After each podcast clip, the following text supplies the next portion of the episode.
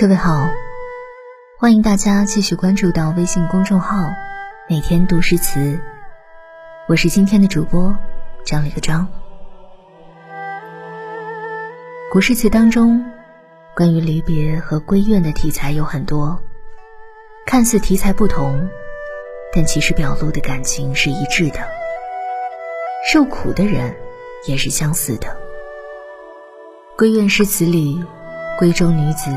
独守空床，要么日夜期盼远行的心上人归家，要么是嫁入帝王官宦家，备受冷落，相思寂寞难寄托。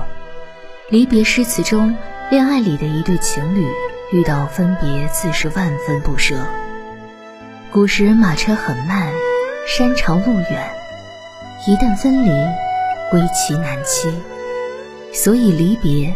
自是万分不舍，此后相思的夜慢慢熬，长夜的孤独一人坚守。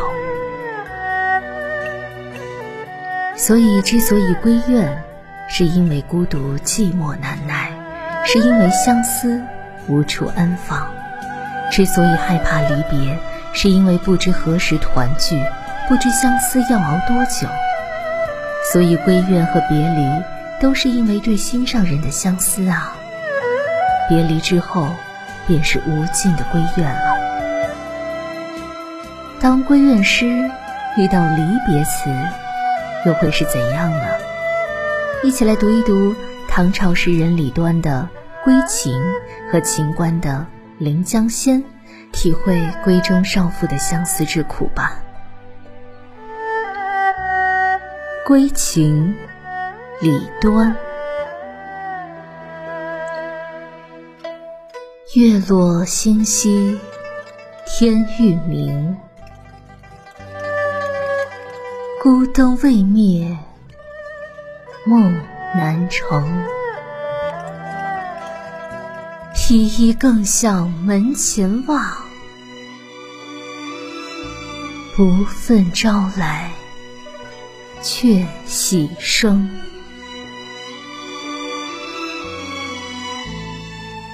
在古诗词中，总有些人通宵未眠，怕天明啊，因为他们都害怕别离。天一亮，所挂念之人就要远行了。一旦离别，不知何时才能再见。但有的人却怕永夜漫长，盼天明，因为挂念之人还未归家。漫漫长夜，相思怎么熬啊？每天夜里盼天明，盼他归家，又如何入眠呢？诗中第一句“月落星稀，天欲明”，读来画面感十足，而且并无伤情之感。月亮落下去，星星也变得稀疏了许多。这是天快要亮的凌晨时分，这时候本是人熟睡之时，却为何孤灯未灭梦难成呢？闺房里一盏烛光在摇曳，妇人辗转难眠，在期盼着丈夫的归来。离别的时候，丈夫说明天就回来，马上天亮了，激动得如何也难以入眠了。披衣更向门前望，不忿朝来却喜声。为何他突然急忙披上衣服，跑到门前张望呢？原来是喜鹊的叫声，让闺中少妇误以为是天亮了，丈夫该回家了。但眼下却四处寂静无人，难怪少妇会嗔怪这屋外的喜鹊了。我们再来看秦观的《临江仙》。《临江仙》，秦观。玉漏迢迢尽，银黄淡淡横。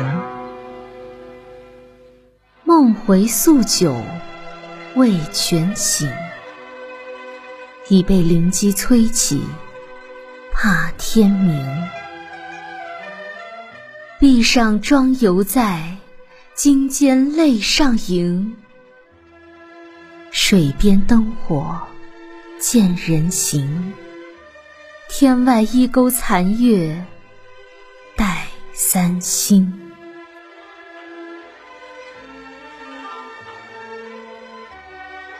玉漏迢迢尽，银黄淡淡横。这样夜晚星空的画面，同样也没有多少悲伤色彩。可紧接着，词中女主人一副宿醉难眠的状态出场。为何美人如此狼狈？原来她是被邻家的鸡鸣吵醒，却如此害怕天明。他胳膊上的残妆还在，袖子上还有湿湿的泪痕。为何美人如此伤心？只因为心上人天明时分就要背上行囊远行了。李端的诗“闺中思妇彻夜未眠，古灯不熄”，是盼望远行人的归家。